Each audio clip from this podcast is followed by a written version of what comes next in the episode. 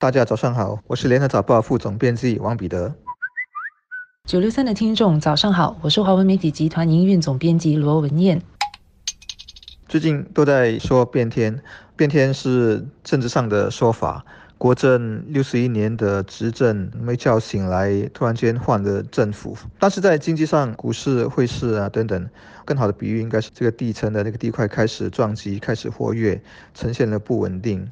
有一种大地震的担忧，所以昨天一早股市汇市的动荡，就是这些不确定、不明朗的前景的反应。我觉得是很自然的，可以预期得到的。后来下午很快就收复了失地。我看这两天还会调整，还会有起起落落。那你把时间拉长来看的话，这样的波动的局面。可能还会持续啊几个月，因为啊新政府的具体经济政策还没出来，就算出来了，市场也估计还需要时间去沉淀、去消化，最后看它的指向是什么，效果如何等等。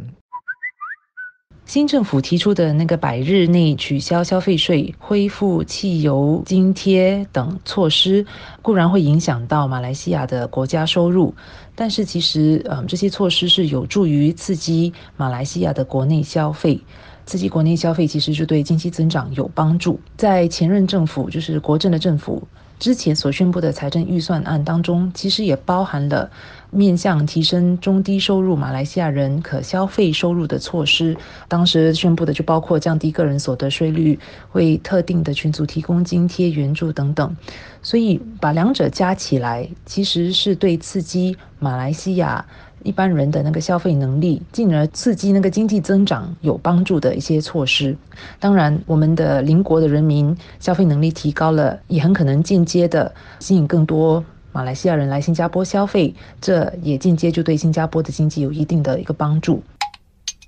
取消六八线的消费税，然后恢复燃油补贴等等，这些口号政策都很明确，很吸引人。啊，但政治人物不会在台上清楚说明这些政策的负面是什么。如果执行了，大家口袋上当然会感觉到轻松，但对国家的后果是什么呢？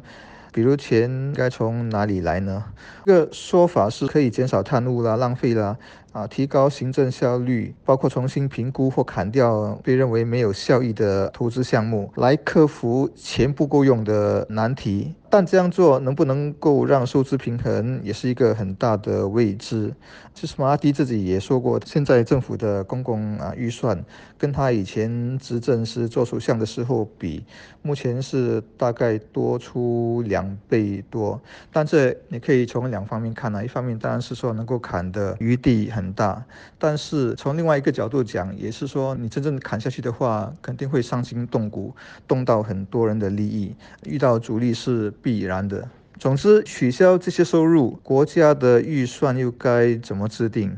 更何况，马国政府不止开支很高，而且啊，也面对赤字的问题，扛了很多债务。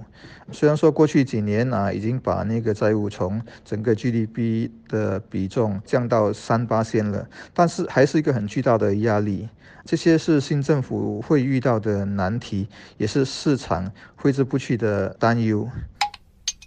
也许你可以说，短期大环境啊，基本上对新政府有利，因为马国经济反弹相当显著，去年经济增长了五点九八千。今年他们的央行的预测范围是五点五到六，而且下来伊朗那边的问题可能会恶化，局势如果急转直下的话，石油价格相信会维持在高位或者是上去。来自国家石油公司 Petronas 的收入估计也会是一个利好，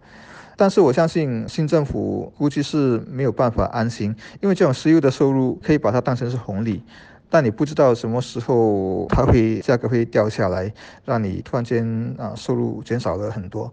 另外，马国也是一个很依赖国际市场的国家，它的出口占了国内生产总值的三分之二。而我们知道，现在贸易战的阴霾啊一直在上空啊，它最终如果成真的话，那么对马国这样的出口型国家的冲击会有多大？显然啊，大家也是必须要问的。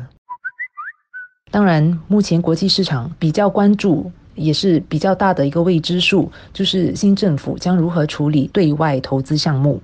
因为马哈迪表示过，他将检讨前任政府所参与的所有项目，包括中资项目，还有包括兴隆高铁计划。因为他认为说，这些总值几百亿元的合作计划将对马来西亚的国家财政造成沉重的负担呢。所以，我们下来也会关注，对新加坡来讲，新隆高铁是否会在这个新任政府执政的时候被延误啊？新隆高铁的那个延误呢，将会影响到两国经济的往来，或者说会拖延加强两国经济联系的一个方便呢？前政府开启的大型基础设施何去何从，将是国际商家和投资者所关注的一个发展。然后他们如何处理这些项目，也相信对于新加坡的商家和本区域的商家决定是否继续投资、加码投资，或者甚至是不是要减低或者撤回在马来西亚的投资项目，会有举足轻重的影响。